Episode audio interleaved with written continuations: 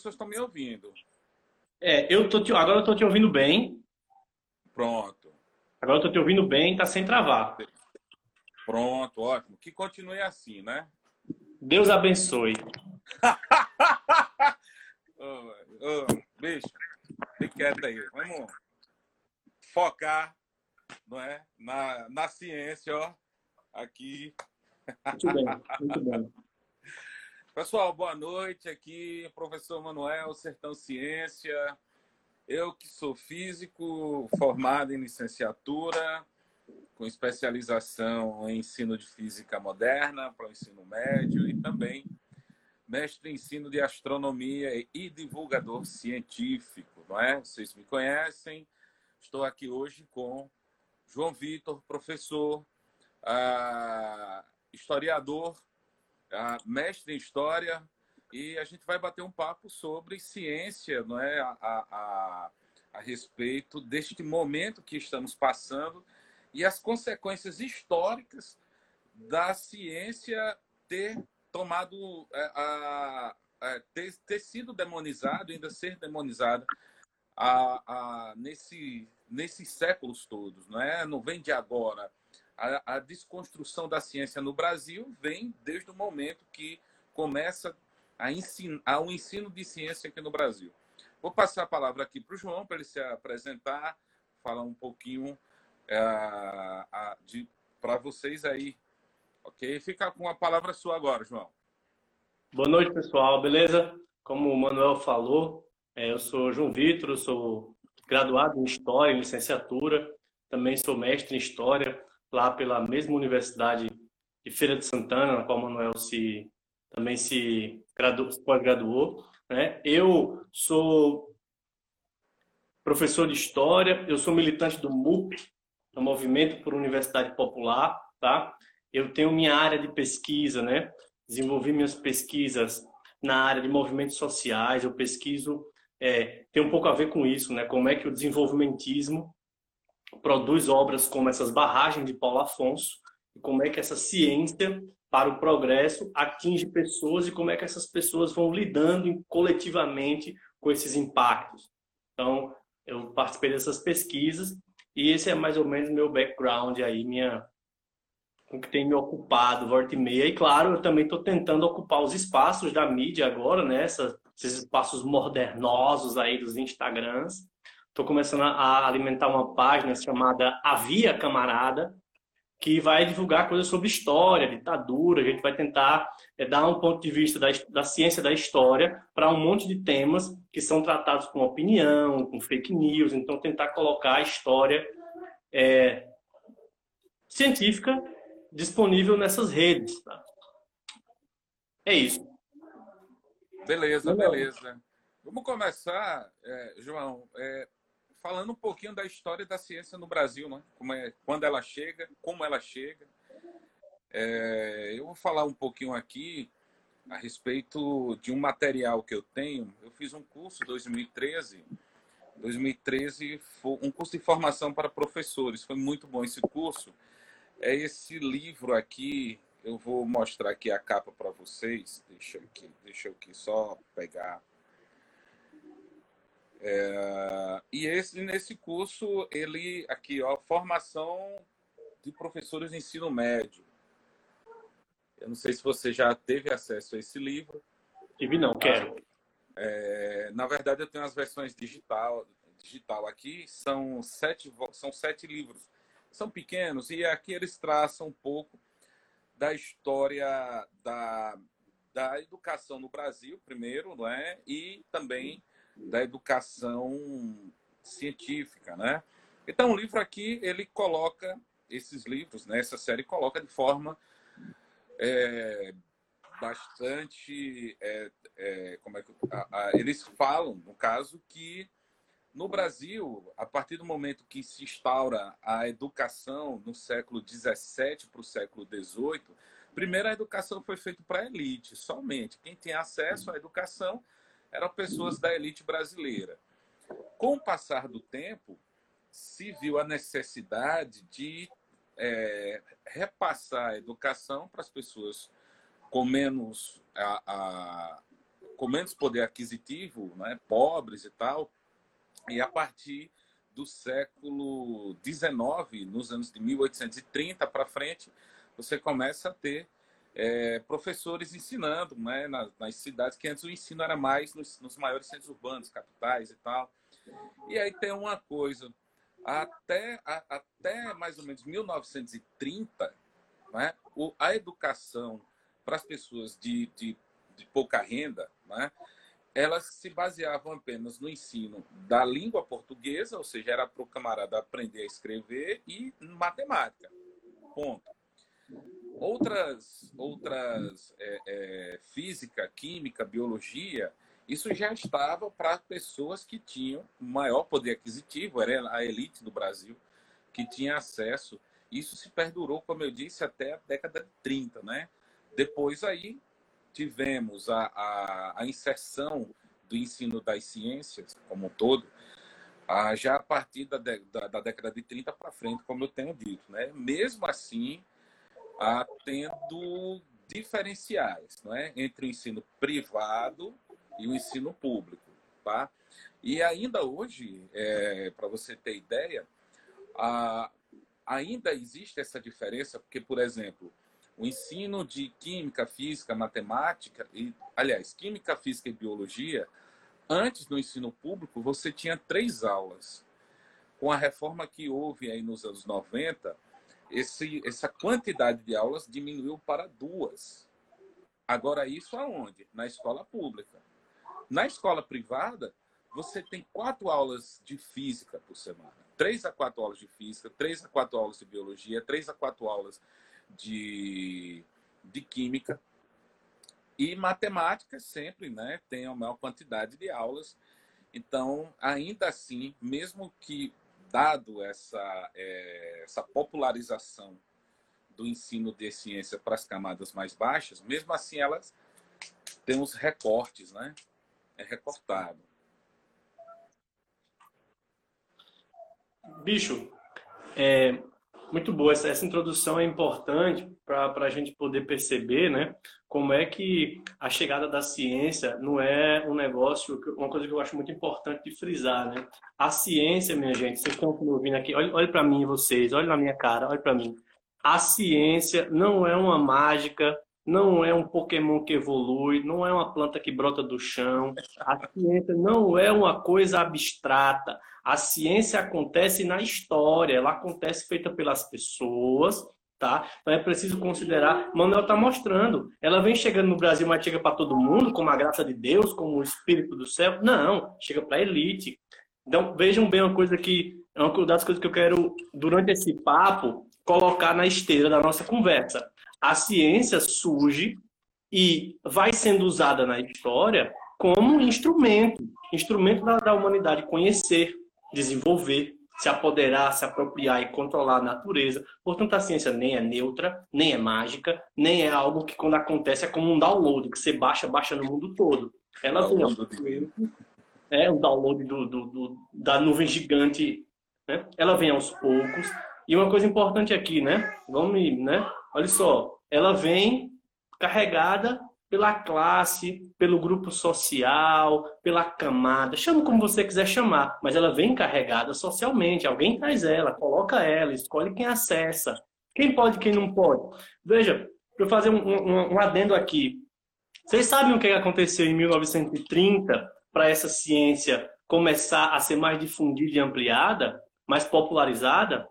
Desenvolvimento de um mercado, o desenvolvimento de uma planta industrial no Brasil que começou a ser aumentada. Então, o capitalismo no Brasil começa a surgir, a se, a se estruturar mais. Portanto, essa educação um pouco mais, é, digamos, mais complexa, com mais coisa, digamos assim, vem porque é preciso você treinar o trabalhador. Ele não pode mais ser aquele brutamontes que mete a enxada no chão ou que dá derrubar a árvore no murro. Exatamente. É, quando o Brasil ela começa a se industrializar da década de 30 para a década de 50, e se faz necessidade de que o trabalhador, né, a força braçal, né, ela também consiga pensar, até porque ela precisa ler o manual, precisa Isso. ter conhecimento técnico, mas para você ter conhecimento técnico, você tem que ter o conhecimento científico.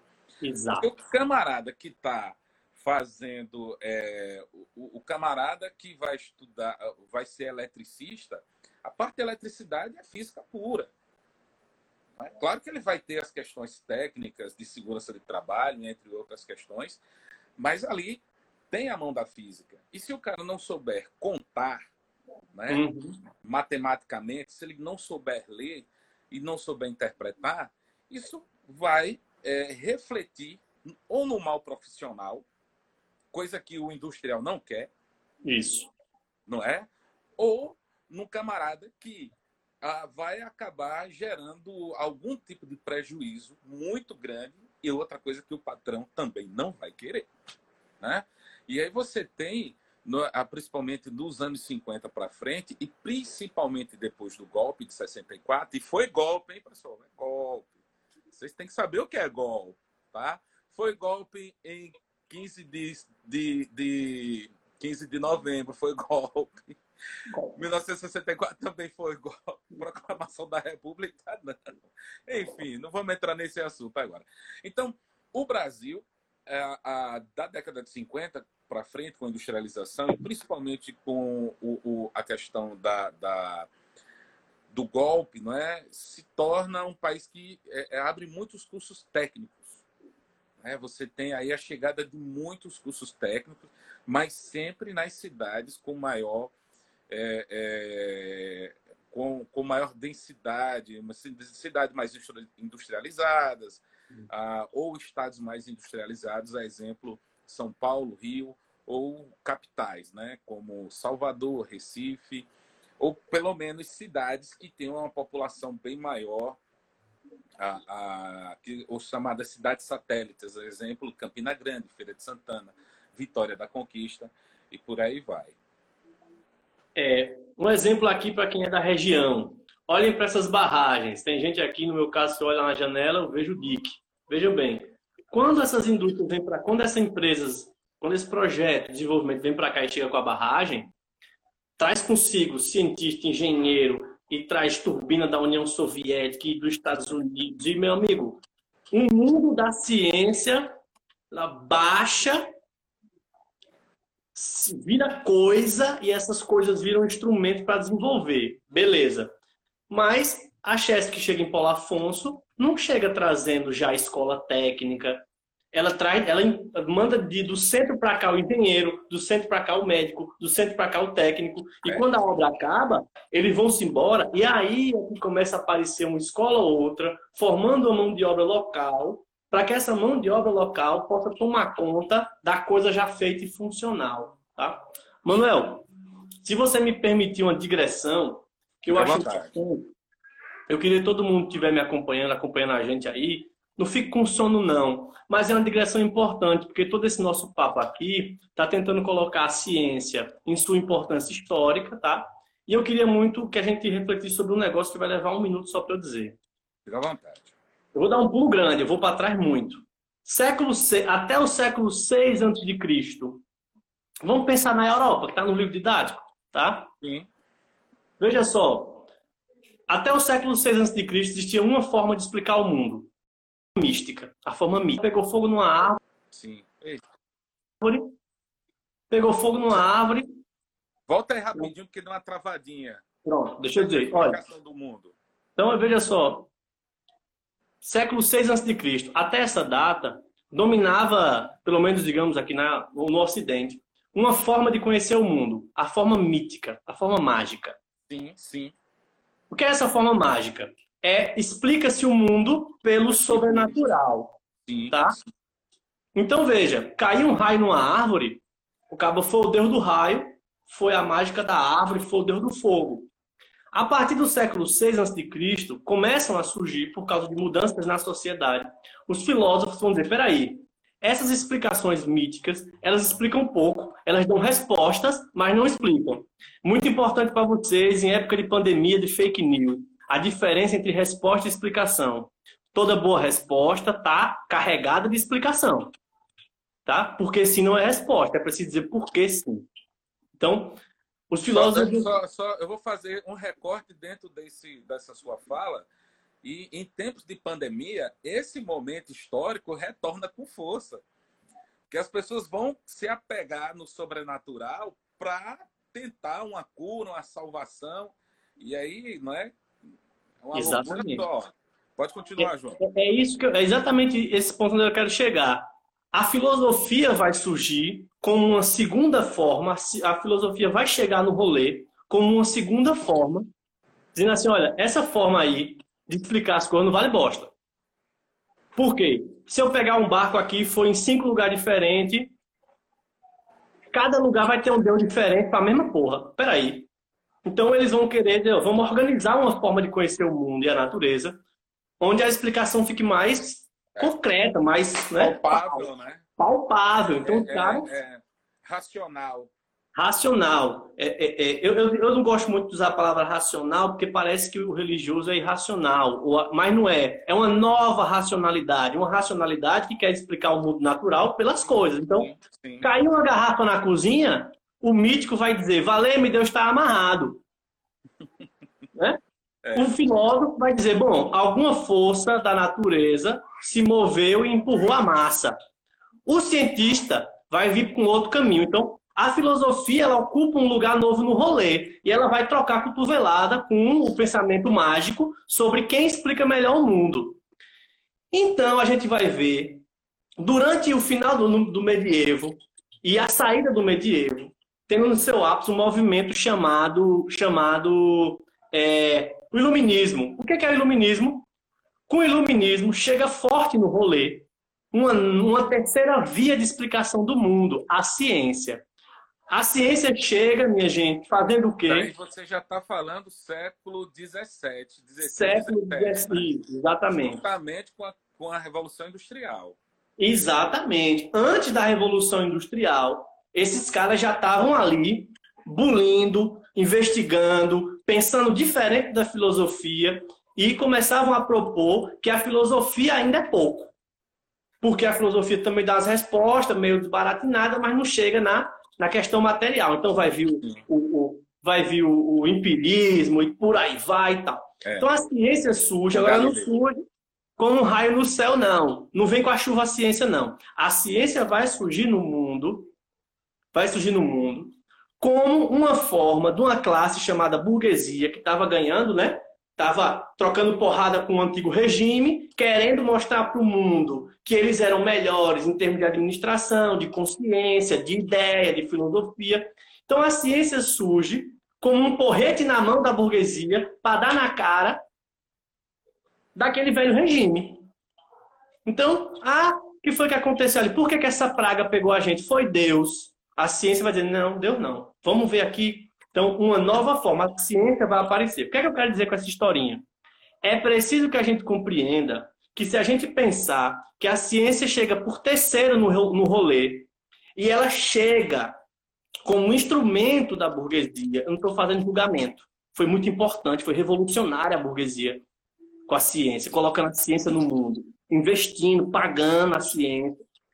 Então veja, a ciência chega por terceiro no rolê não só querendo, mas demonstrando que era possível entender as coisas do mundo a partir de um método que dava respostas de verdade, com explicação e os caralho a quatro. O que eu quero dizer com isso para dar o start no nosso papo nesse sentido? É que a ciência, minha gente, não pode ser ignorada porque o mundo em que nós vivemos hoje está nas costas da ciência a ciência foi parte da navalha, da faca, que cortou o véu do antigo regime. Vocês precisam entender que a ciência surge junto com a superação de um momento histórico diferente. E podemos dizer, em termos de conhecimento e racionalidade, atrasado, me perdoe, mas atrasado. Se a gente pensar olhando daqui para trás. E como Manuel bem disse, nós, todos nós estamos aqui estudando, fazendo faculdade, compreendem a ciência como importante. Nós não podemos permitir que nos dias de hoje, em época de pandemia, de desgraça, de guerra, haja a opção de fazer uma escolha atrasada. Se eu chegar para você agora e disser que vou comprar o primeiro iPhone, você vai dar um tapa em minha cara. Bicho, vai comprar o primeiro iPhone, tá no, tá no 15. Tu vai comprar o primeiro, tu vai dar um tapinha no cara. Uhum. Agora, a gente tem que, digamos, deixar coexistir o um modelo mais antigo de explicação das coisas. Nós não podemos conviver com isso no sentido de isso disputar as políticas públicas, por exemplo. Minha gente, não pode entre um Dia Nacional de Conscientização Científica e um Dia Nacional de Jejum, os dois serem tratados como a mesma coisa, não. Digamos, né? Não pode, porque esse modelo mais antigo não pode mais aparecer para nós como opção. Ele está superado. Superado para tratar das pessoas, das doenças. Está superado. É, é, mas, mas aí vem, vem o seguinte, não é? Nós ainda estamos num sistema educacional aonde a, o, o, a, o ensino da ciência é vai aos trancos e barrancos. Você não tem professores formar, com boa formação. Você não tem uma. É, sempre, como é que eu posso dizer? É, é, é uma renovação, entendeu? Não só no quadro, de professores, como também na, na dinâmica de ensinar ciência. Ok? O ensinar ciência é muito, ainda hoje, 80, 95% é quadro, ah, exemplo, quadro, exemplo, copia, faz exercício. Por quê? A culpa do professor? Não a culpa está no sistema educacional brasileiro, que não permite, por exemplo, eu tenho, eu tenho 40 horas no Estado. Dessas 40 horas, 26 horas eu tenho que estar em sala para o ensino médio. Não é? Eu gostaria de ter, em vez de 26 horas, eu queria ter 20 horas em sala, não é? daria 10 turmas, mais ou menos, é, em torno disso. E as demais horas eu gostaria de estar estudando, fazendo artigo, estudando com os meus alunos, produzindo com os meus alunos, e a escola não permite. O sistema não permite. E isso é para qualquer, qualquer estado. Se no caso eu vou para a universidade, já na universidade já não ocorre isso, por quê? O professor que tem 40 horas, e isso vai para os IFES também. O professor que tem 40 horas, ele trabalha o quê? Ele trabalha entre 8 e 12 em sala, 8 e 12 horas em sala, e os demais é departamento e pesquisa, cara. O cara tem que produzir, tem que produzir. Não é à toa que as universidades brasileiras estão é, nos maiores e melhores rankings né, de, de a, a, das melhores faculdades, que produz mais e tal, são as universidades públicas. Não é particular, ou não são as particulares, tá? Vou aqui, aproveitando que você falou, eu, é, é, da questão da, de um copo cair, a pessoa dizer assim, ah, foi Deus que quis. Eu tenho um exemplo fantástico, eu estava dando aula sobre dilatação térmica, né? E falando que às vezes um copo ele, ele quebra por conta da, da temperatura. Você bota um café quente, e o copo pode rachar, pode quebrar, questão de, de, de, de, de dilatação, né? Aí, uma, uma senhora, esse eu estava no, no EJA, né, dando aula para o EJA, para quem não sabe, EJA é ensino de jovens e adultos, pessoas que não tiveram a oportunidade de, de, se, de, de terminar o ensino médio antes dos 18 anos, então tem o EJA aí que é meio que uma aceleração, né? mas enfim. Então, estava dando aula e uma senhora ela disse assim: Mas, professor, eu estava trabalhando na casa de uma pessoa e eu tomei café e quando eu botei o copo na pia, o copo explodiu e eu, valei, meu Deus, é macumba, essa casa tem espírito, vamos embora.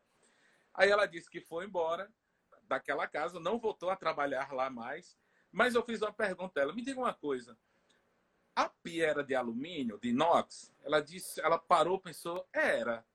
Então, a explicação estava aí. Você deu um choque térmico no copo, ele explodiu e não tinha nada de espírito, você perdeu o emprego à toa. É isso, bicho. É isso. É a importância da gente. É, é essa, essa, isso que Manda tá falando, é, além de engraçado, um pouquinho trágico, mas ao mesmo tempo é o seguinte: é, a importância da ciência hoje é que ela precisa se afirmar como a primeira opção de explicação das coisas.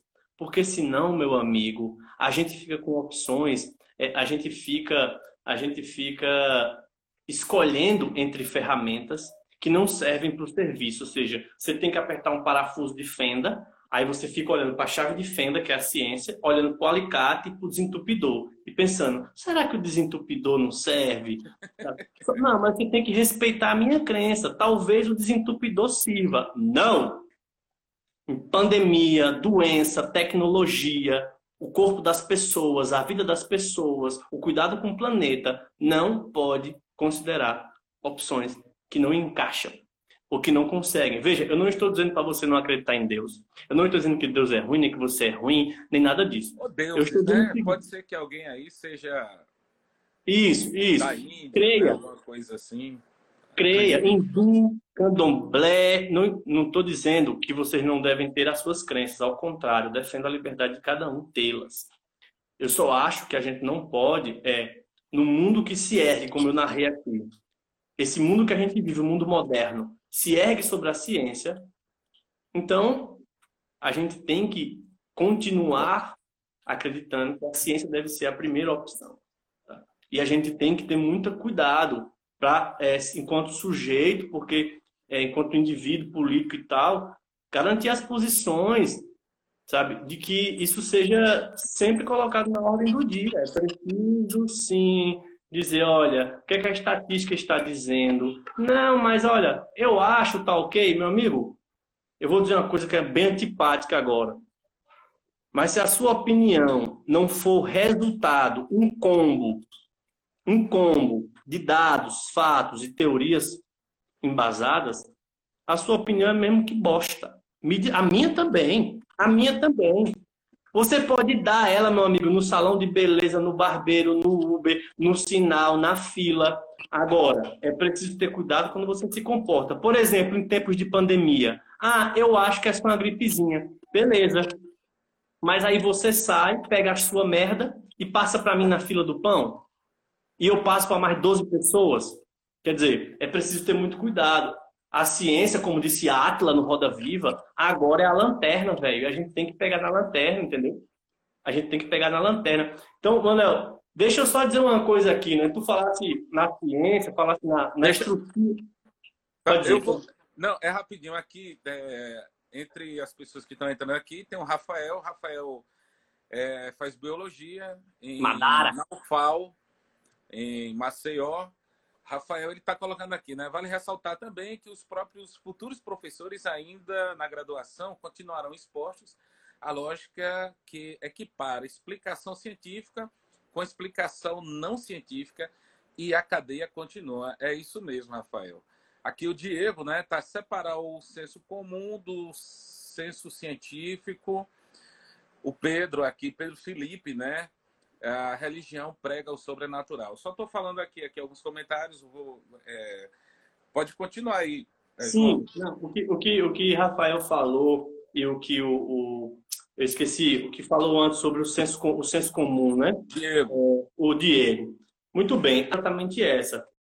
É preciso que a gente continue combatendo tá, o senso comum, e como é que você combate o senso comum? Combatendo as pessoas que têm senso comum? Não. Você combate o senso comum numa educação que garanta uma estrutura para colocar os trabalhadores da educação em condições de exercitar o crítico, em condições de experimentar, em condições de ver.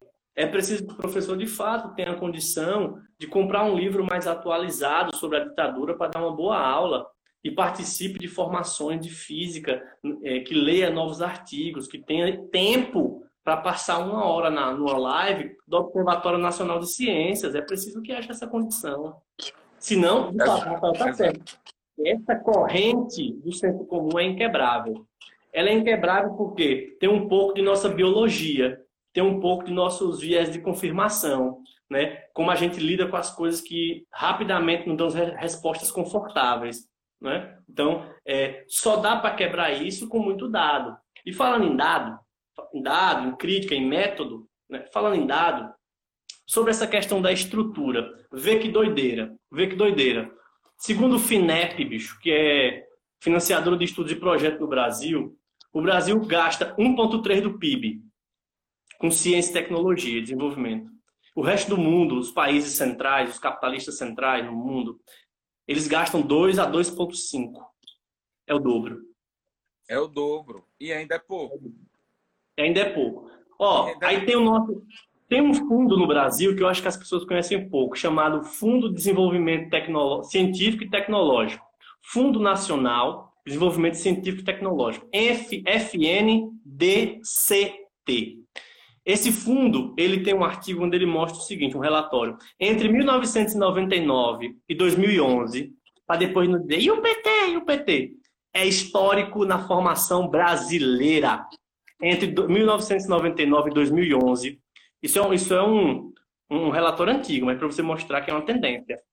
48% do dinheiro captado por esse fundo, ao invés de ser repassado para a ciência, tem sido contingenciado pelos governos é para na hora para na hora de prestar conta dizer, olha, o Brasil tem superávit, o Brasil não gasta mais do que ganha. Ou seja, entra na conta da ciência e da educação do desenvolvimento tecnológico, a nossa prestação de conta e aí tem a ver com uma, também com a teoria política, tem a ver com um monte de coisa, mas é importante ver que o Brasil faz escolhas na economia e essas escolhas incluem dar na canela da ciência. Isso diz um pouco sobre quem é o Brasil. E eu queria falar nisso daqui a pouco. É, Antes de... é, exato. Esse, esses teus dados aí, João, é, é FNDCT, né?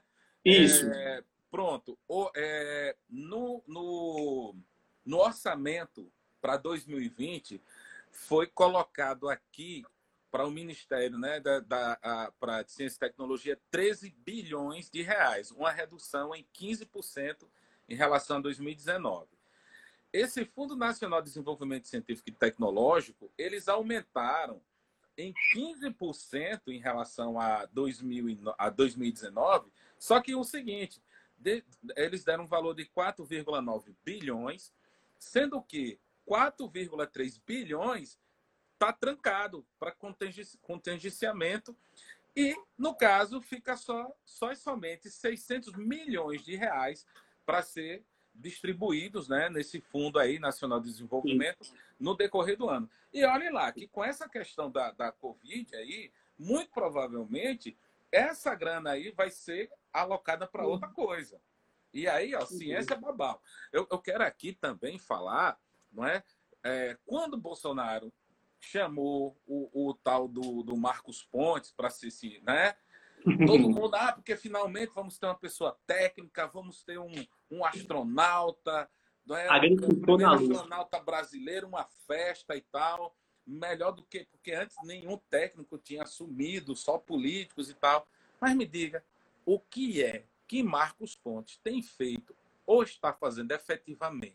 Vendendo travesseiro. Nem nem sequer para pedir aumento de valor, não é? nem sequer para lutar a favor das bolsas que foram cortadas pelo Ministério da Educação. Ele tem feito.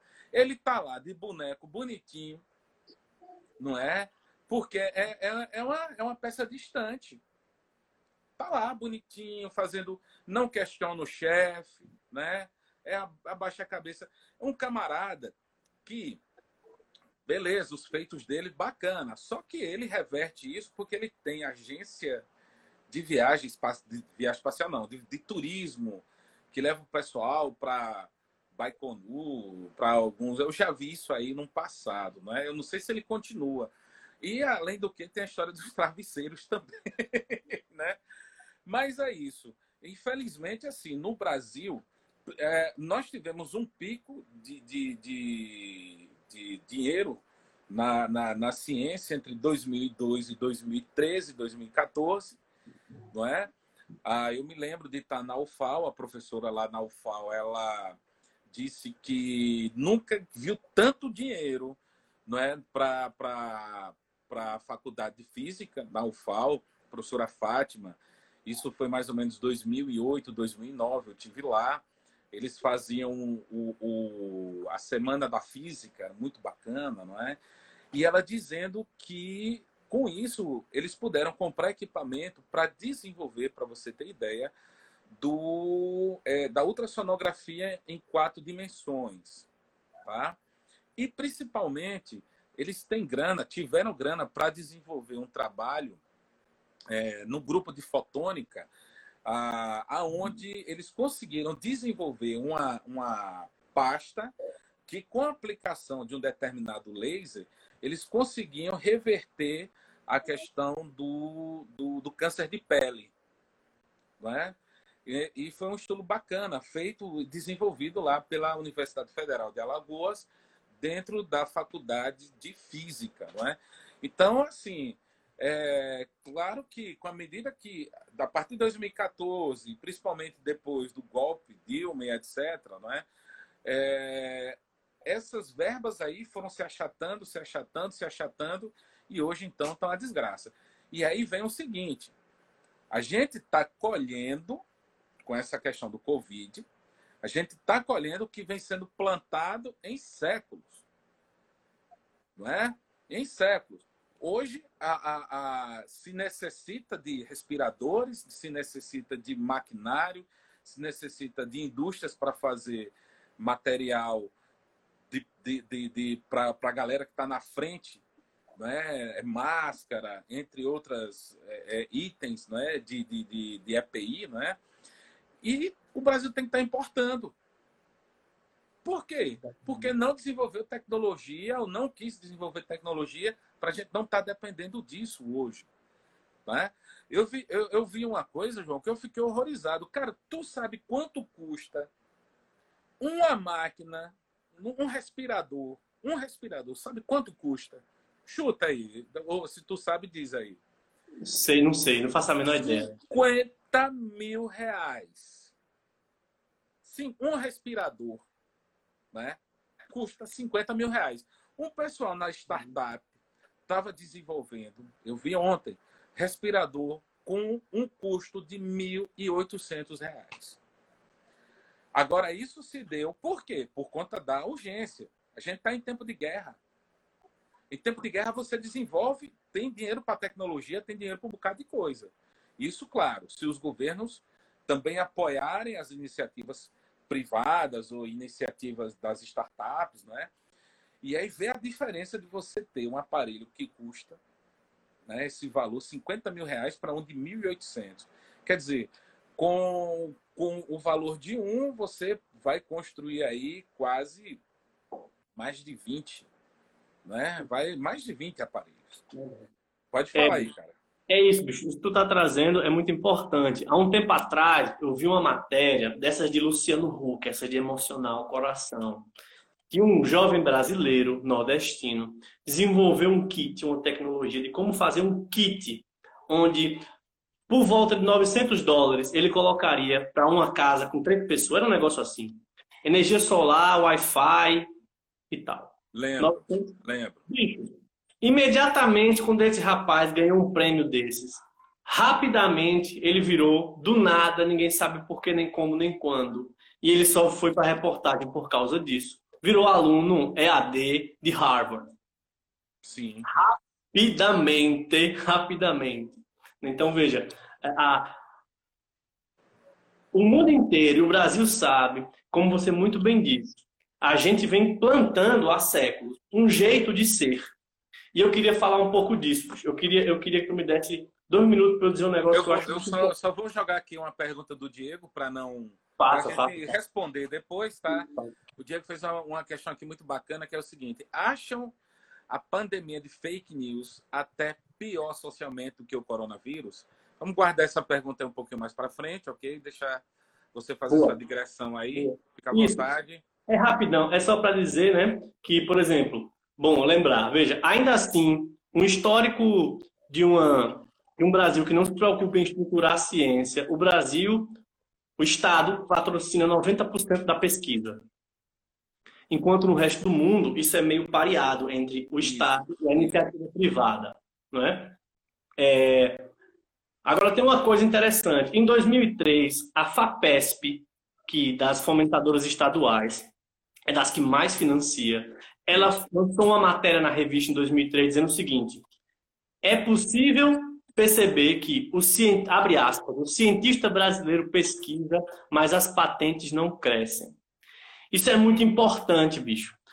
Em 2009, desde 2009, segundo a Forbes, o Brasil fica variando entre a posição 60 e a posição 70 no ranking de patentes mundiais, de 130 países por aí. O que quer dizer isso? Quer dizer que boa parte da nossa ciência, tanto aqui como aqui vai para fora fazer os intercâmbios, ela tem um espírito acadêmico de produzir paper, de produzir paper, de produzir artigo, de produzir conhecimento. Mas o Brasil não materializa esse conhecimento em tecnologia. Sabe quem faz isso? Sabe quem Lá faz fora. isso? Lá fora. É lógico. Aqui, o cara vai lá no cérebro do outro, venha. Ué, por que não? Dá recurso, dá dinheiro. Dá dinheiro. Em, em 1972, a FGV tem um artigo. A FGV tem um artigo em 1972, dois pesquisadores, uma mulher e um homem, que já mostrava que desde 1950 o Brasil já, mesmo que devagarzinho, já mandava uma quantidadezinha de cientistas e de técnicos para os Estados Unidos. É. E poucos voltavam. Por quê? Porque os Estados Unidos traz, dá um ajeitado, dá um almoço, um copo d'água, É. dá um sofá para dormir. Salário. Aí vai eu e, e, e Manuel. Lá eles vão me dar minha pós-graduação. O Brasil vai pagar um pedaço. Aí depois eles descobrem que Manuel é um gênio e eu só sou eu, João. Aí eles falam, João, acabou seu curso, um beijo, foi bom te conhecer. Kisses, goodbye, né? So long. Manuel, fique aqui. Uma triagem de cérebros É. já acontecia isso. E por quê? E outra coisa, acontecia também de eu, na hora de voltar, dizer, volto nada. Por quê? Eu digo, bom, tudo que eu aprendi aqui, mesmo não sendo um manuel da vida, vai ser muito pouco explorado e com pouca condição de ser explorado no Brasil. Eu prefiro ficar aqui.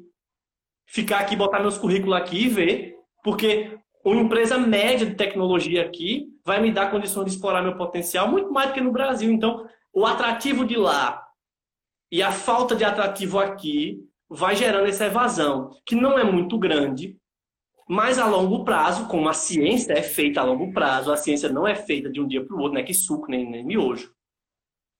Isso é uma perda líquida para o Brasil.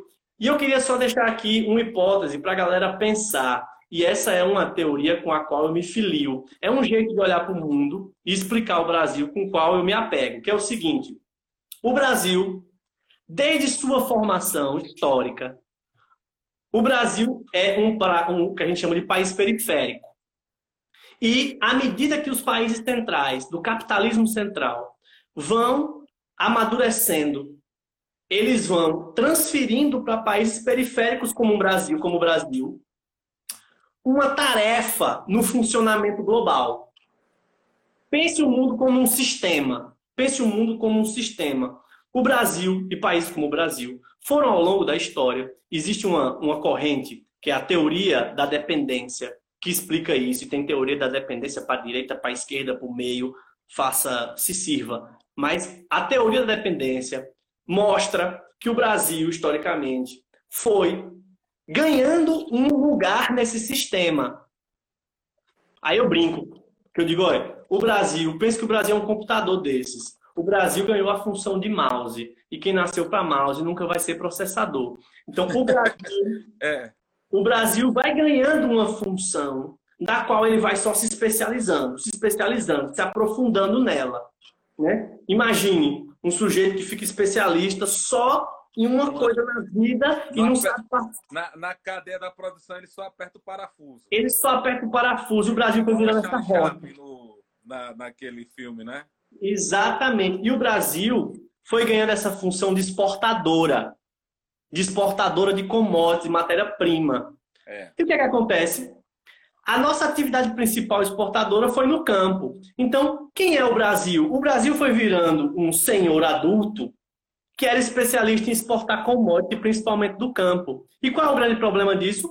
A tecnologia para isso, apesar da gente ver o agro, ter drone e a porra toda, mas a tecnologia para isso é diferente da da NASA, meu amigo. O agro mais desenvolvido nunca chegará ao nível tecnológico do que um Vale do Silício. Então, o lugar do Brasil, o lugar que o Brasil foi se construindo enquanto nação no mundo, na economia mundial, é esse lugar. Um lugar de dependência. E o que, é que acontece? Ué, se eu só preciso produzir mouse, para que diabo que eu vou desenvolver uma universidade, uma tecnologia e uma indústria para fazer mais do que mouse? Isso definha a nossa tecnologia, definha a nossa universidade, definha a nossa necessidade da universidade. É. E com isso, a gente cria um efeito cascata de que é, da necessidade de sempre estar importando tecnologia para isso, tecnologia para aquilo, não é? Nós temos aqui é, produtos muito caros. Isso por quê? Porque não é produzido aqui então, isso gera a, a, uma, um, um, aumento quando você traz esse produto para cá. A, aí vem a questão dos impostos, não é? tudo mais.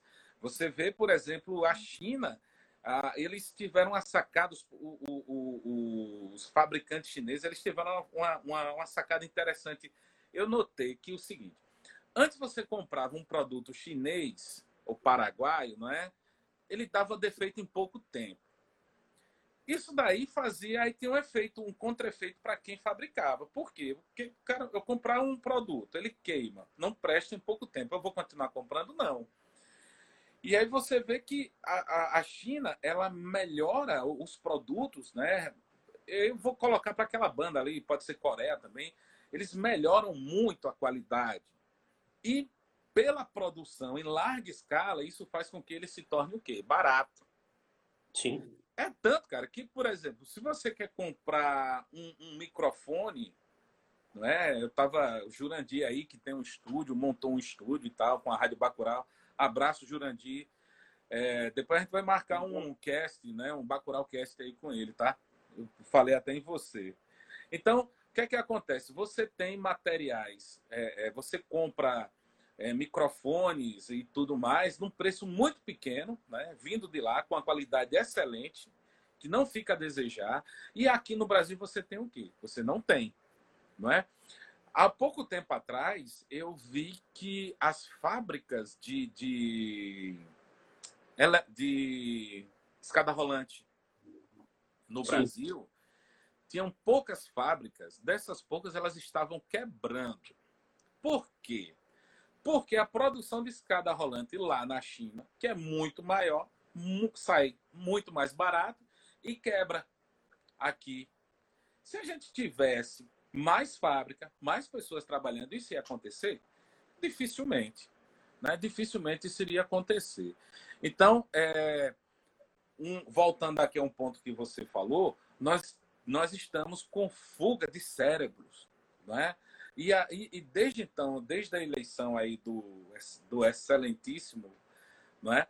A, é que você tem mesmo aí pessoal pedindo para sair do Brasil, indo trabalhar na Europa, indo trabalhar na, na é, nos Estados Unidos, não é? Ah, ou em países que estão em desenvolvimento, até mesmo Coreia, ah, ou já estão um pouquinho de, de ponta né, em tecnologia.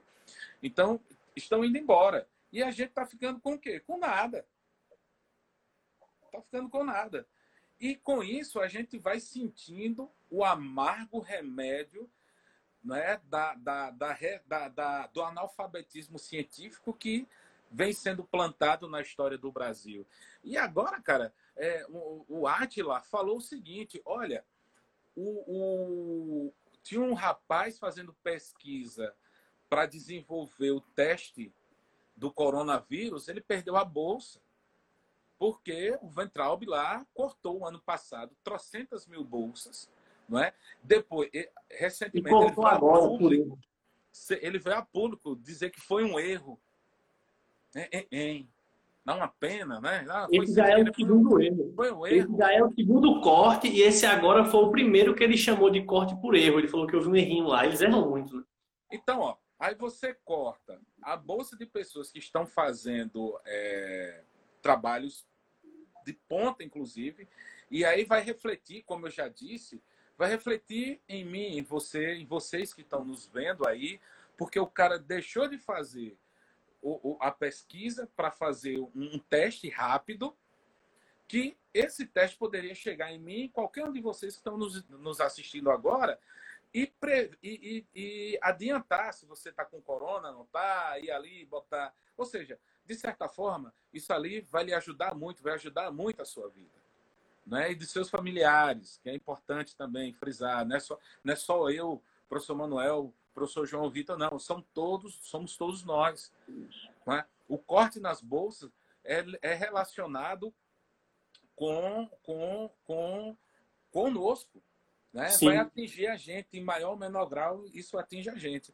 E aí, João, me vem uma coisa, sabe, que me deixa triste, muito triste, são pessoas que espalham, é, por exemplo, é, que foi feito um estudo de doutorado de um transexual, não, é, não, um estudo do comportamento LGBT, não sei o quê. Ou seja, o cara faz um recorte de algo muito pontual dentro da, da psicologia ou dentro que também é importante, eu não estou diminuindo aqui, mas o cara pega esse recorte, diz que é que é geral. Ó, o pessoal está pegando bolsa aqui para estudar aspas. Isso. Entendo o que eu estou falando, aspas. Viadagem.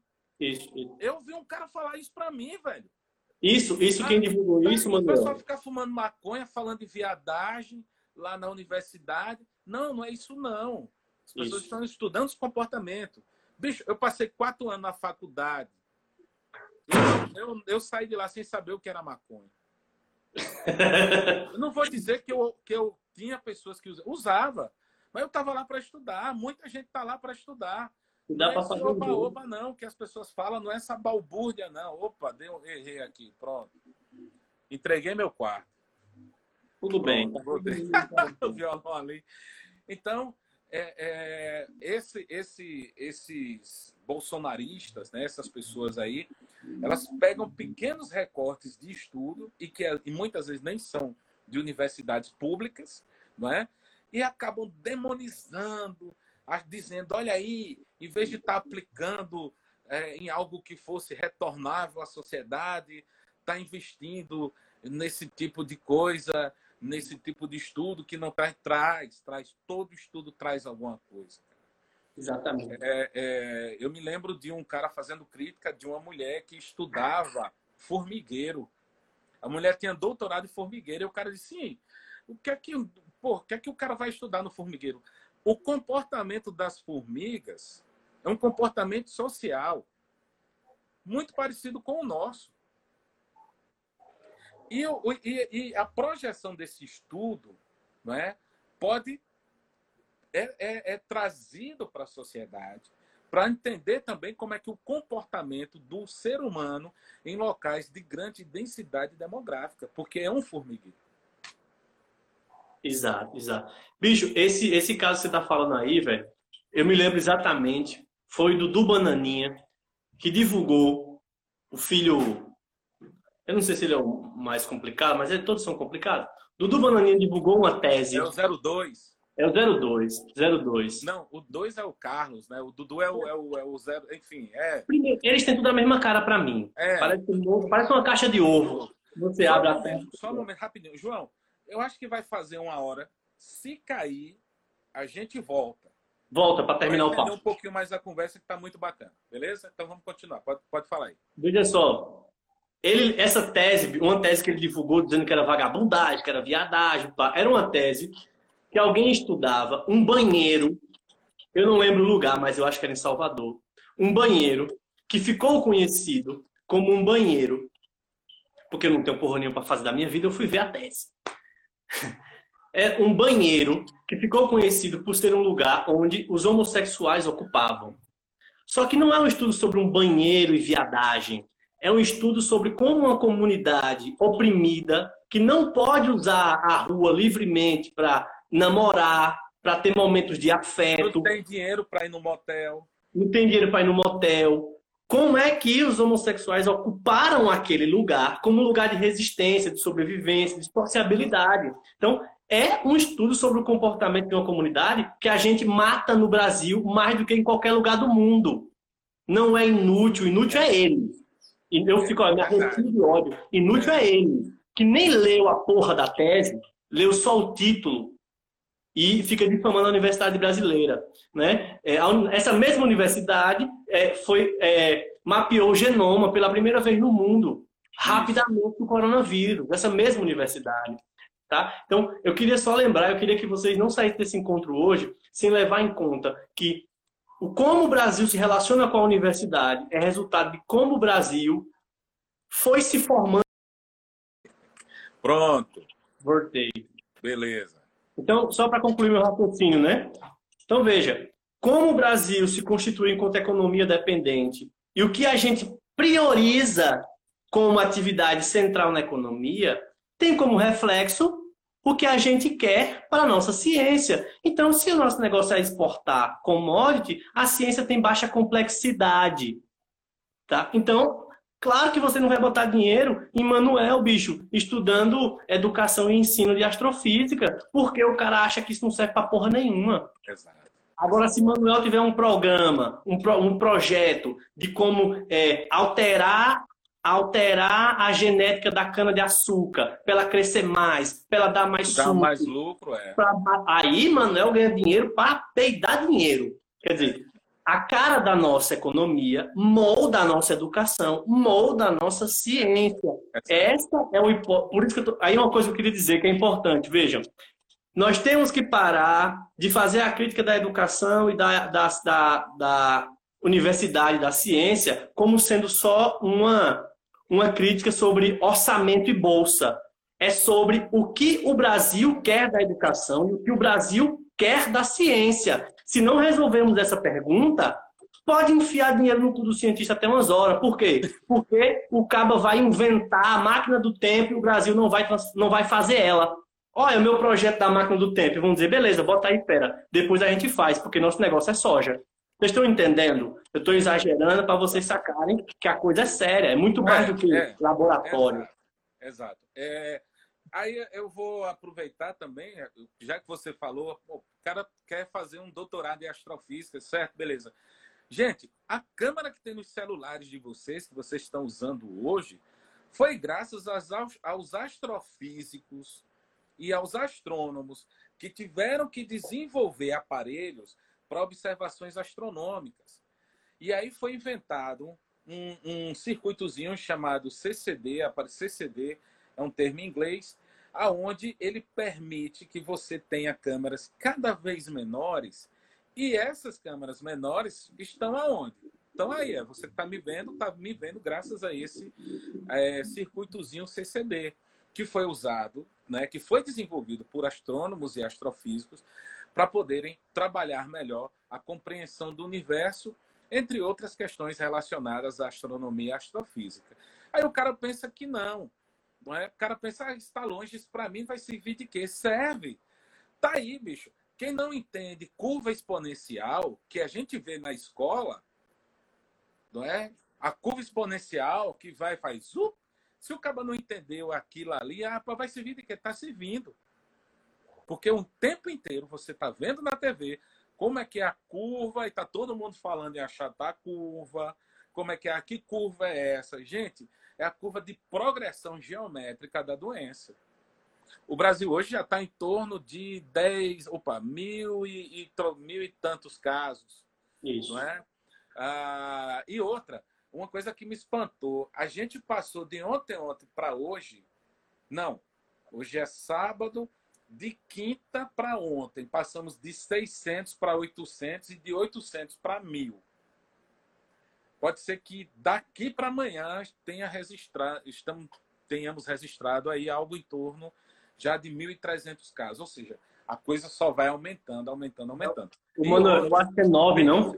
Nós muitas... passamos de... Nós Sexta-feira batemos 9 mil casos. Subnotificação. Aliás, 10 mil, né?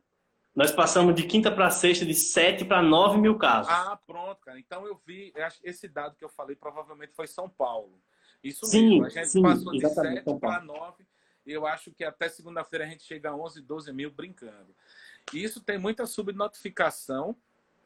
É, tem muita gente aí que já está morta pelo corona e ainda não foi. Por quê? Porque a gente não tem teste suficiente para dar resposta de imediato. Sim. Eu estava vendo, eu até compartilhei com algumas pessoas, eu acho que com você também. É...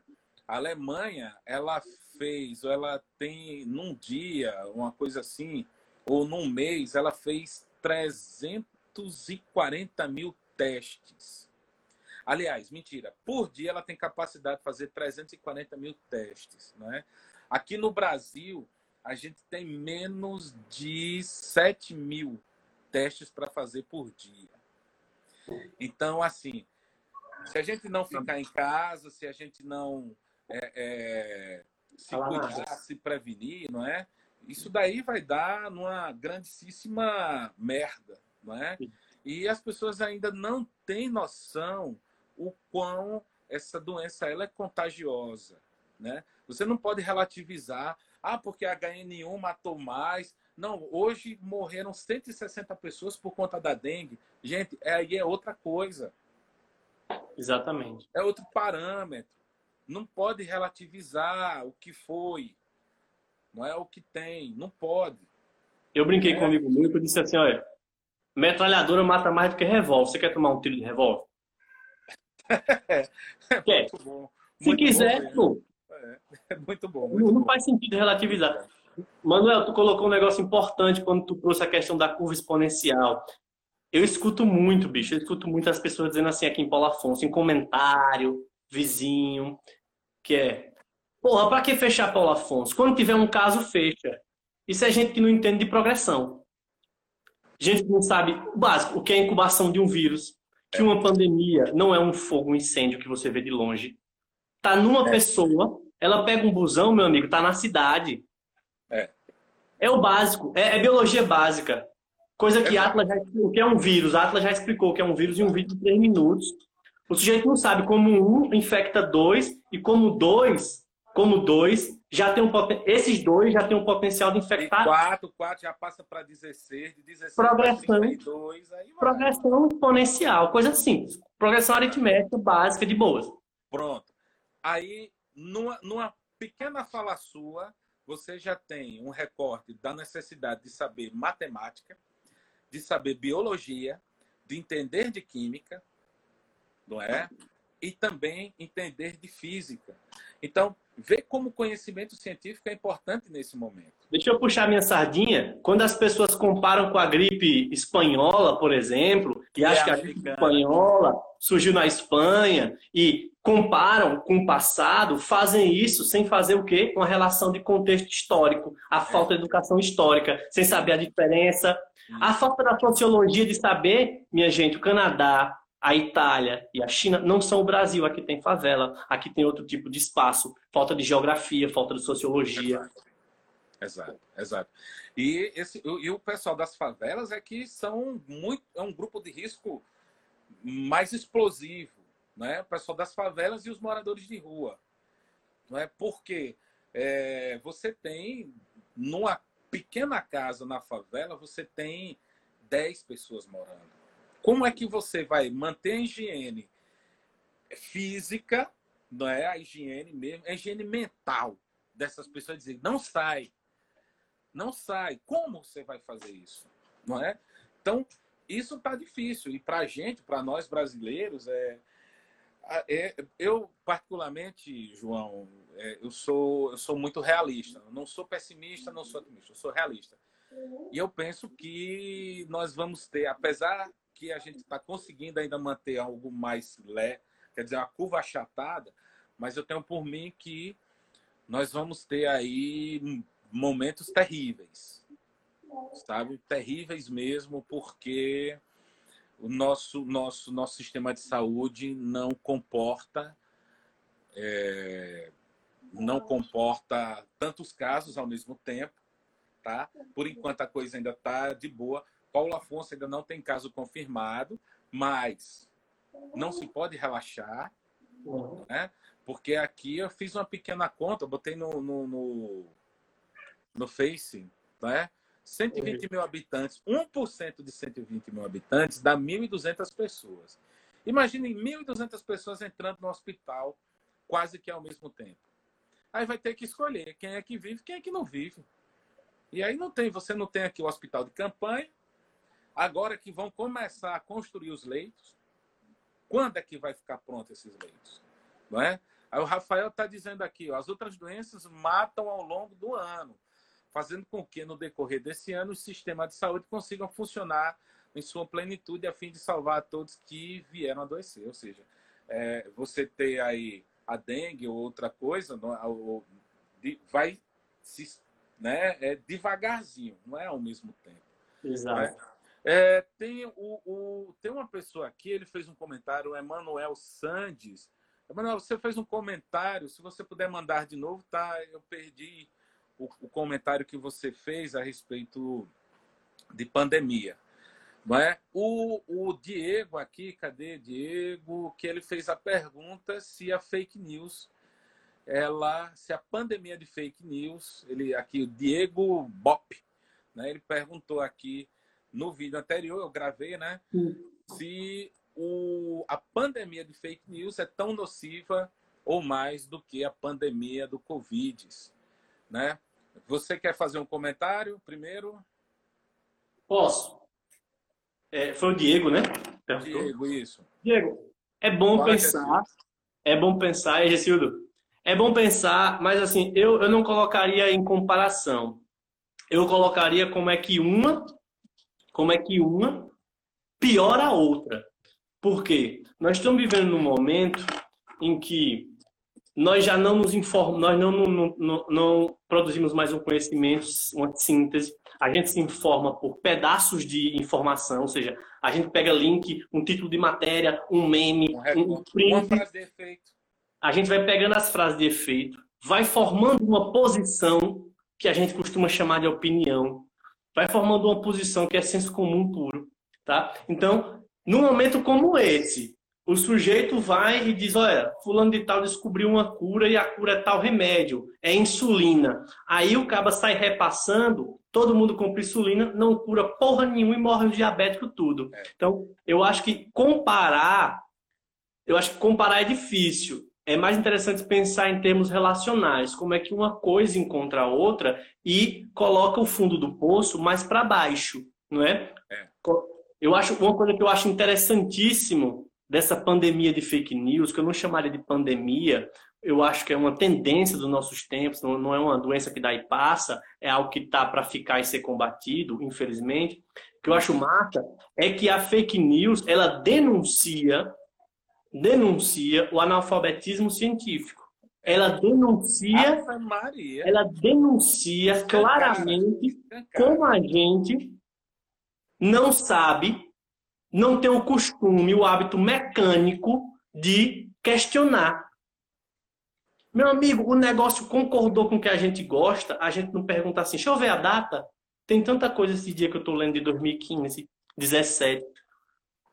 Sabe? Deixa eu ler a data, nem a data. A gente vê, a gente não, lê, a gente não tem lido o título todo, a gente não tem lido as matérias todas, a gente lê o título, bicho. O que a gente a gente tá com preguiça, o que a gente chama de textão, é uma página de Word. O que a gente tem chamado de textão é quatro parágrafos, pô.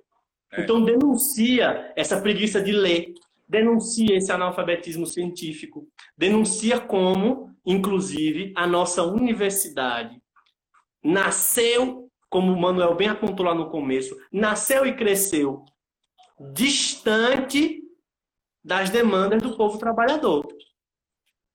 É. Até porque ela nasce para atender a elite, né? A elite. Sempre nossa foi, primeira universidade, nossa primeira universidade foi feita, ela não existia, ela foi feita enquanto decreto para dar um título de doutor a um imperador belga. Ela nasceu para dar um título de doutor. Veja, ela já nasce para dar coisas para pessoas de fora. Né? Vê se essa não é a lógica da exportação, né? A é, lógica do, Então, é, é muito importante, bicho, a gente pensar. O Manuel fez uma coisa muito boa aqui nessa live, que foi trazer a ciência para suas expressões da educação, das matérias, né, das disciplinas, e a gente vê como é que ela está afetando a gente. Então, uma delas, né, bicho, o hábito de ler. O hábito de ler, para combater a fake news, velho. Ler a matéria e perguntar, ei, de quando foi isso? Pô, o cara não, o cara não cita um documento, velho, e você acredita no jornal, assim, do nada? Né? Do nada. Ô, João, é, é, falando né, da fake news, aí é, começou, assim que começou essa. Até um rapaz brincou aqui. É, começou um dos primeiros vídeos a respeito da, do Covid, né, da, aqui no Brasil, à medida que foi chegando, foi um cara que ele chega, prazer, meu nome é fulano, eu sou um químico autodidata. Meu amigo, tu viu esse cara, né? Aí lá vai o, o, o, idiota dizer que álcool 70 e álcool gel não resolve, o que resolve é vinagre. Aí eu e disse, é uma salada, é? Não, é, não, e outra, eu estava dizendo para os meus alunos, eu botei o vídeo em sala e fui ver com eles, né? E fomos analisando os pontos. Eu disse, gente, se vocês botarem vinagre na mão, é capaz de queimar, causar queimadura. O que uhum. esse camarada está falando não tem nenhum embasamento. Tudo que ele está falando é mentira. Muito provavelmente esse camarada deve ser um químico de, de, de, fundo de quintal, como ele, né, químico autodidata, que fabrica, aprendeu a fabricar algum produto, ele está querendo vender. E nessa esteira, é, é, é, você vê camarada que vende, é, vende cápsula que aumenta a imunidade da pessoa contra o Covid. Esse camarada vendeu mais de 6 mil caixas desse, desse, desse, desse, dessa pílulazinha, né? A, a, prometendo aí que aumenta dessa, dessa, dessa cápsula aí, a, prometendo que a imunidade aumentava. Aí teve outra fake news que essa eu achei terrível. Eu vi muita gente do meu circuito, né, compartilhando e eu dizendo, cara, não faz isso porque você está tá ajudando, ao contrário, você pode estar tá causando um acidente, que era aquela de que se, se, se você tomasse um líquido quente, aquilo ali evitava, matava o vírus, né? Imagine o quanto de gente não está queimando a garganta aí por conta dessa, a boca, da boca por conta disso tá, daí. Não é? E o pior foi essa história da cloroquina, hidróxido de cloroquina, não é? que não tem nenhum estudo comprova comprovatório, está se disseminando fakes e mais fakes. Inclusive, a Rede Record é tipo o braço do, do Bolsonaro na, na mídia, porque eles defendem direto essa, essa tal dessa, dessa cloroquina que não tem nada comprovado. Resultado, quando saiu a história da cloroquina que rodou, sumiu das farmácias, Pessoas Sim. que precisam do remédio de fato deixaram de tomar, não é? Ou, ou, ou, estão sofrendo a consequência de não ter acesso ao remédio, porque ela é para lupus e para artrose. artrose. Então, gente que tem problema de artrose e tá, não estão tendo acesso ao, ao, remédio por conta né, das pessoas comprando. E quem comprou está se automedicando, já tem pelo menos de 3 a 5 casos de pessoas que já morreram por conta de estar tá tomando a cloroquina de, né, por automedicação, achando que vai ou se curar ou vai estar imune ao vírus.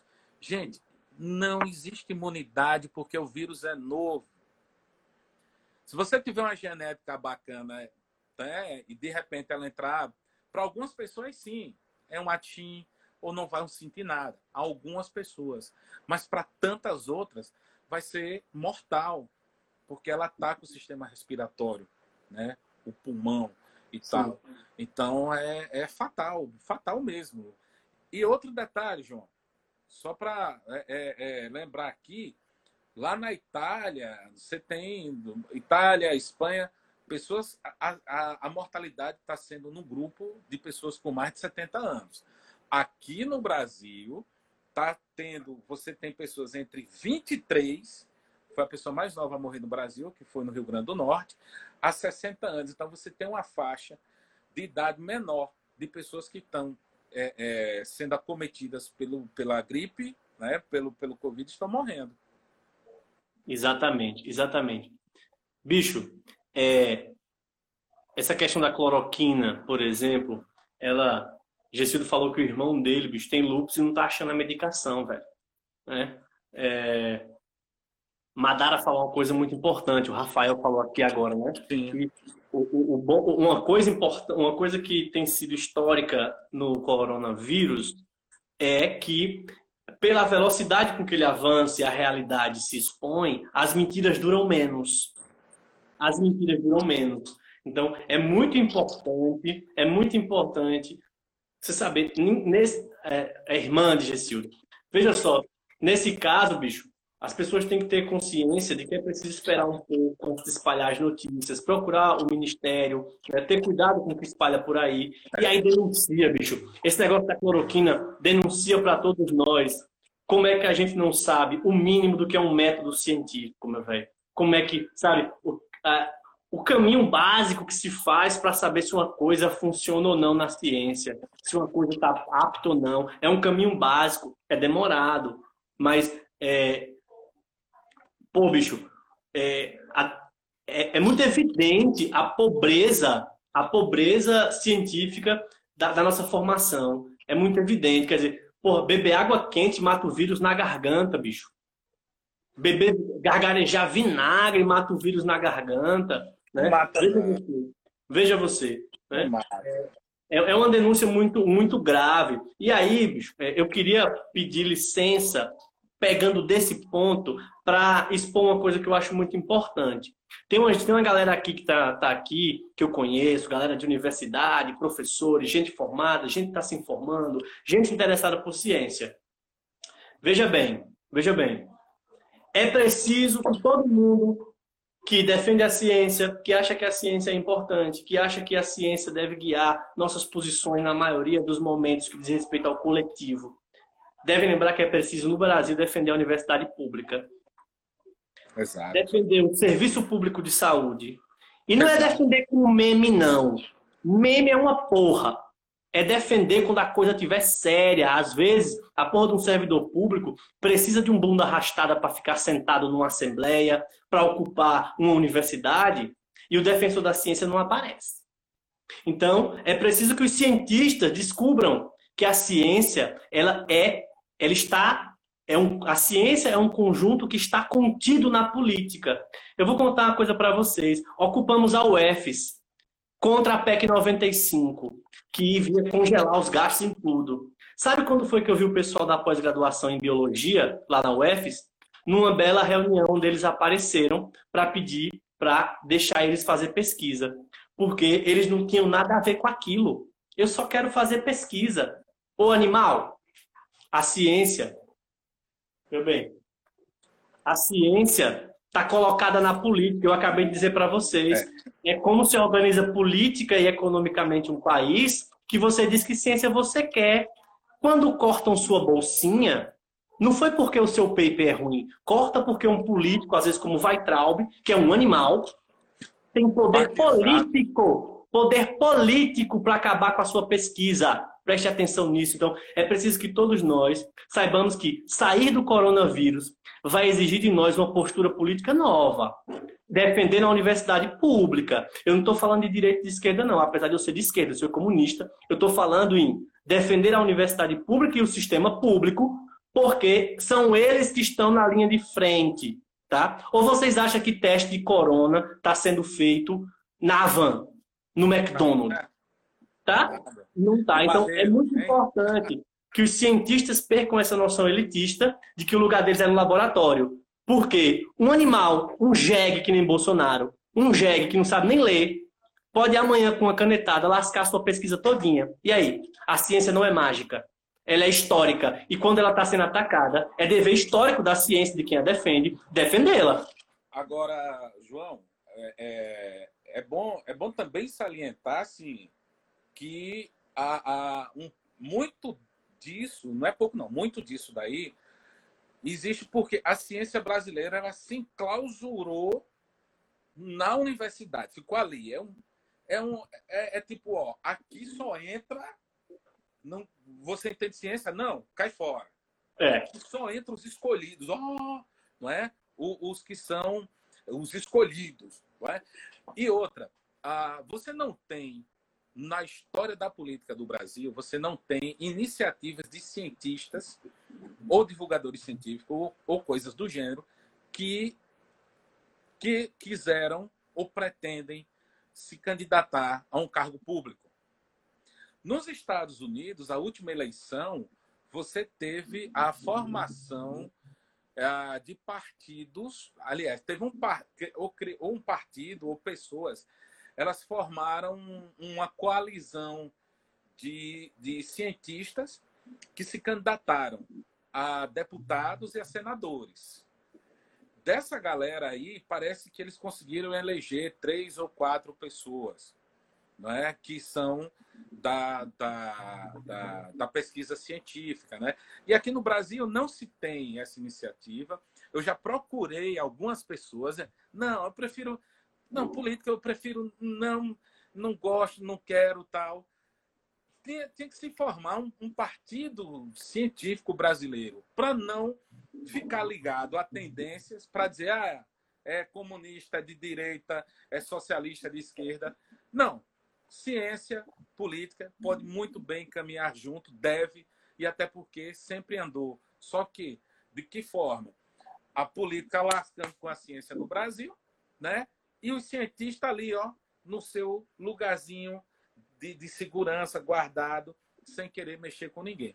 Tá aí, hoje nós temos um país com 7% de pessoas que acreditam que a Terra é plana. Isso dá em torno de 11 milhões de brasileiros. 11, 11 milhões de pessoas que com certeza votaram no Bozo. Porque são pessoas, esse, esse tipo de, a, a, a, de, de, quem defende esse tipo de ideia, muitos são ligados a um, a um determinado segmento religioso, que por sua vez está ligado à demonização da ciência, do conhecimento científico, porque tem que deixar as pessoas burras para elas continuarem a acreditar na no divino, na experiência, né? na, na, na, na, segurança né? de que alguma coisa lá do céu vai vir ajudar a pessoa aqui na Terra. É, eu, eu acho. Para Manuel, um desabafo. Manuel colocou uma questão, né? Formar um partido pela ciência e tal. Bom, não, nem concordo nem discordo. Eu acho que é uma opção. Agora, eu acho que o mais importante é que se esse partido for expressão de uma categoria que percebe que precisa fazer política, beleza. Agora, é preciso que antes disso, a ciência, que não é só a ciência do laboratório, do jaleco, né? É, a produção de conhecimento, a universidade, né? O, é preciso compreender que a universidade ela existe no mundo, a ciência existe no mundo ao redor dela, no qual ela faz parte. E é preciso compreender a necessidade de defender os lugares onde se faz ciência, para poder defender a ciência, inclusive. Você falou, 7 milhões de, é, 11 milhões de pessoas acreditam que a Terra é plana. Veja só. E eu que sou historiador, bicho, que eu acho que muito mais, o triplo, o quádruplo do que isso, acha que a ditadura não foi ditadura. É. Que o holocausto não existiu. Não existiu. Que a escravidão eu... não foi bem assim. Que a Sente a minha dor aí. O Brasil foi muito boa para o negro. Sente a minha dor aí, né? Eu sei, cara, eu sei. Imagina. Eu, eu, eu, desculpa te interromper. Eu assim, eu sou amante da história. Né? Eu tenho uma hoje se eu fizesse uma segunda graduação, alguma coisa assim, seria em história, porque eu amo a história. Eu entendo muito bem. E quando eu vejo, quando eu ouço pessoas falando nesse tipo de absurdo, né, de que o, o, é, o zumbi tinha escravo, sabe? Cara, é dolorido demais isso. Não é? Então, veja. O, problema, o problema é que a internet ela abriu uma caixa de Pandora. Ela está dando poder de conhecimento a quem não tem. É o que eu digo. Você tem um camarada que era lá do Acre, que acreditava que a Terra era plana, aí conhece o cara agora que é do Rio Grande do Sul, esse do Rio Grande do Sul conhece do Rio de Janeiro, e aí vai formando uma teia, eles vão se juntando, vão se juntando, e aí você tem essa massa. Veja só, bicho. É, por isso que, por exemplo, você falou em partido, né? Eu, eu já há algum tempo dentro da universidade sou filiado a partido, mas faço parte de um movimento que é mais amplo que o partido, que chama MUP, é Movimento para Universidade Popular. Qual é a nossa? A gente compreende, bicho, que a falta de imunidade do brasileiro contra o, anti, o anticiência, contra o obscurantismo, essa, essa falta de anticorpo, ela tem a ver com como, primeiro, a escola é precarizada, porque a escola faz o quê? A escola dá uma situação muito difícil e fica exigindo que Manuel seja o professor Pasquale, o mágico, e que com três palitos, um chiclete e um copo d'água, ele faça uma aula da porra. MacGyver. É. é, que ele faça uma aula da porra e dá um projetor e fala: toma aí material, seja foda agora com seu projetor. Quer dizer, coloca nas costas do professor, tirar da prega, da garganta, uma aula mágica que encante o aluno com fome, que encante o aluno que vem da pobreza, que encante o aluno desinteressado, que encante o aluno sem perspectiva, que encante o aluno na porra do calor, quando não tem ar-condicionado. A gente tem que fazer mágica. O que é que a Universidade Popular, esse movimento, esse movimento que eu faço parte, defende?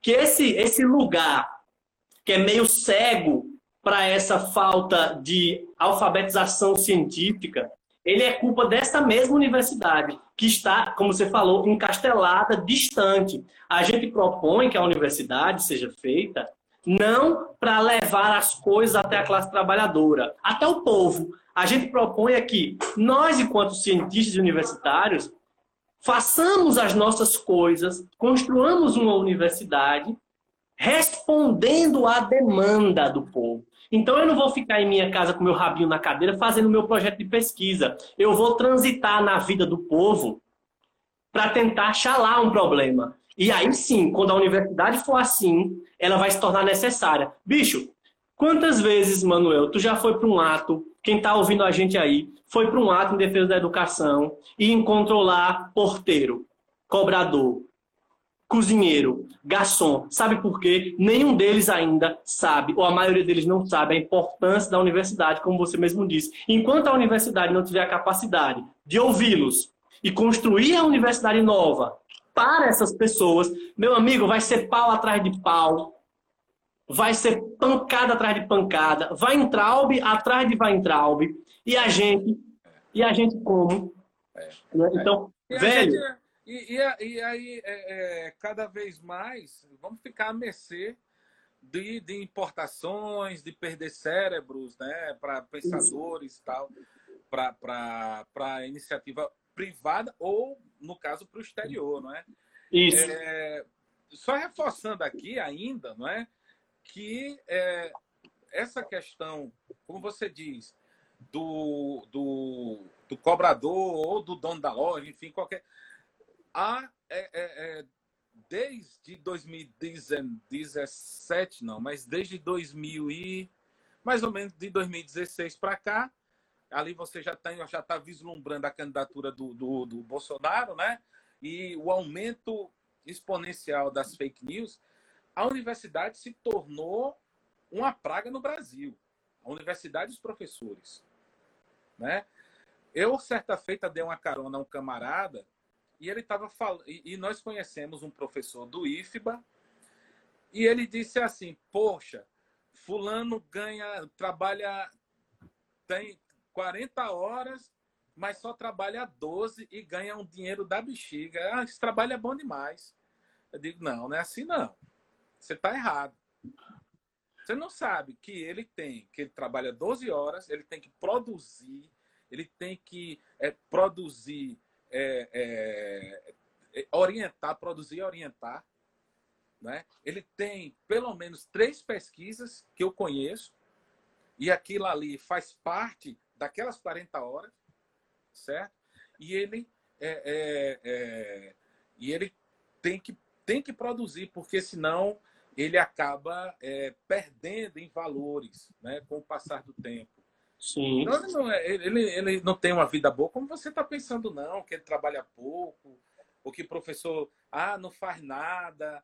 Bicho, eu, eu final de semana aqui é corrigindo prova, sabe? É, no horário que eu não estou na escola, eu tenho que estar tá planejando a aula que eu vou dar, ou que eu tenho que dar, porque, é, é, no caso, eu tenho né, trocentas aulas durante a semana e só o, o, tempo lá da escola não me basta. Então, eu tenho que fazer isso aqui em casa. Eu tenho que planejar, tenho que ler, Sim. tenho que comprar livro para estar tá falando merda. Sim. Sabe? Tenho que ler. Né?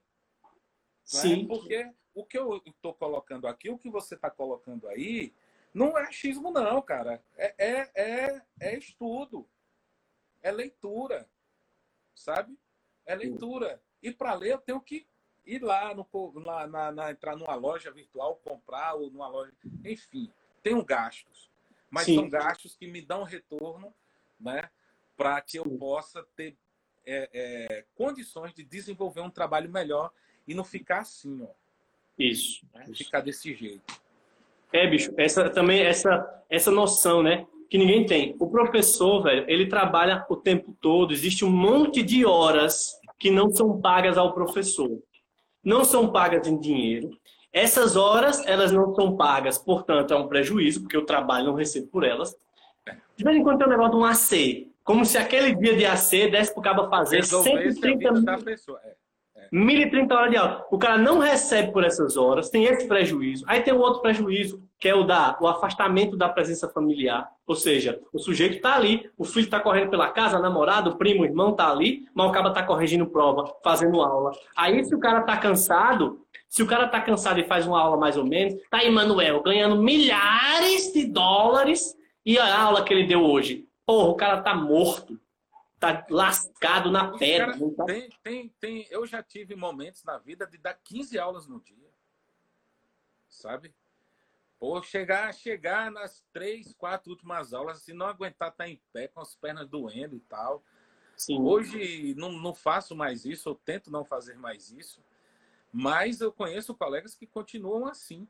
Sim. Sabe? Fazem isso o Davidson Vasconcelos falou aqui, né? Muita gente fala da valorização do docente, mas é da boca para fora. Eu amplio. Muita gente fala da valorização da ciência é da boca para fora. Eu conheço uma, desculpa o termo que eu já usei muitos aqui, eu vou dar mais um, uma caralhada de gente que adora dizer que defende a ciência, que a ciência é a luz, que é o brilho do universo, que é a minha gatinha, a ciência é a minha vida, te amo ciência. E tatuagem, a puta que me pariu. Na hora que a ciência entra no pau, e quando eu digo no pau, é que nem o Weintraub fez. O Weintraub, quando entrou, que cortou bolsa, teve gente que estava fora de casa, em outro, uma capital, e botou as malinhas na bolsa, as roupinhas na mala e voltou, porque a bolsa estava cortada. Então, gente, é muito importante. O corona vai abrir a porta para um novo momento, um novo mundo, um novo Brasil nesse novo Brasil, esse negócio de defender a universidade e a ciência lendo um livro, ei, não vai rolar não. Sabe por quê? Deixa eu dizer uma análise minha, que não é só minha. Vocês estão vendo a briga pelo orçamento do Estado, para o Estado salvar todo mundo, esse dinheiro para empresário, microempreendedor, desempregado, a porra toda. Vocês estão vendo isso? Isso não vai ser dado impune. Assim que esta porra passar, esse povo, como Paulo Guedes, vai atacar a nossa goela. Sexta-feira, o Partido Novo estava defendendo que pessoas como Manuel, como minha mãe, como meu irmão e como uma série de outras pessoas que eu conheço, que são funcionários públicos, tivessem seus salários cortados durante a pandemia.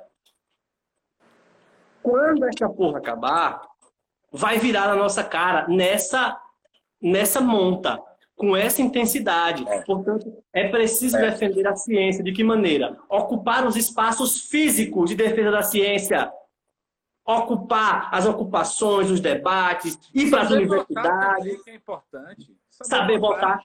Ei, eu conheço, eu conheço bolsonarista, bicho, que o cara é da academia. O cara é da academia, velho. E ele parece que não sabia ler. Vive falando em dados. Dados para cá, ciência para lá e não lê o programa do cara, que era anticiência pura. É. Quer dizer, é. saber votar ajuda, participar da vida política ajuda. Eu não estou dizendo para participar comigo, não. Eu estou dizendo para saber que se você defende a ciência, falar não basta. É preciso agir. Né? E aí tem outra forma de defender a ciência que cabe a nós. É fazer ciência olhando para as demandas da classe trabalhadora, do povão, que são eles que vão para a linha, para a bucha defender a gente quando a gente precisa, meu amigo. É. Ei, vão por mim. É, é, é... E saber votar, João. Saber votar. Porque, ó, ó que engraçado. Paulo Afonso tem prefeito que é médico. Paulo Afonso teve prefeito que foi que, que foi prefeito que era médico. Ou seja, se você pegar aí, é, por exemplo, Anilton teve três mandatos, correto? Doutor Anilton teve três mandatos. Doutor, Doutor Luiz de Deus teve três mandatos, correto? Quer dizer, dois se ele for reeleito, três, ok? Quando foi que os médicos, prefeitos, pediram para fazer a UTI. É um jogo de empurra-empurra. Cadê as UTIs, cara? Agora que está chegando. Agora que está chegando. Por conta de uma urgência e que eu defendo aqui publicamente. Tem que se fazer hospital de campanha em Paulo Afonso ainda agora. Porque Paulo Afonso tem Rodelas, tem Jeremoabo, Glória, Santa Brígida. Essa galera vai vir para cá. Não tem leito para todo mundo. Nem, nem aqui tem leito para as pessoas daqui. Sim. Tem que se fazer hospital de campanha. Escute o que eu estou falando. Aprendam a votar. Aprendam a votar. E, principalmente, exijam. Exijam. Você votou, você tem o direito de cobrar, porque aquele camarada que está ali é um funcionário público. É você que está pagando o salário dele, sou eu que estou pagando o salário dele. E se a gente não exigir, fica aí. Fazem o que quer, como quer, da forma que quer. É. Me desculpa o desabafo, mas eu precisava falar muito. Não, eu acho que é importante. É importante porque, veja, é, quando eu falo em se organizar, em se colocar politicamente, tem que começar na base. Tem que fazer isso aqui. Né? Tem que fazer isso aqui. Tem que começar aqui. Lógico, tem que começar na cidade. São muitos mandatos com gente ligada à saúde sem UTI, não é? Exato. São. Não, sem UTI, sem é, manutenção de PSF.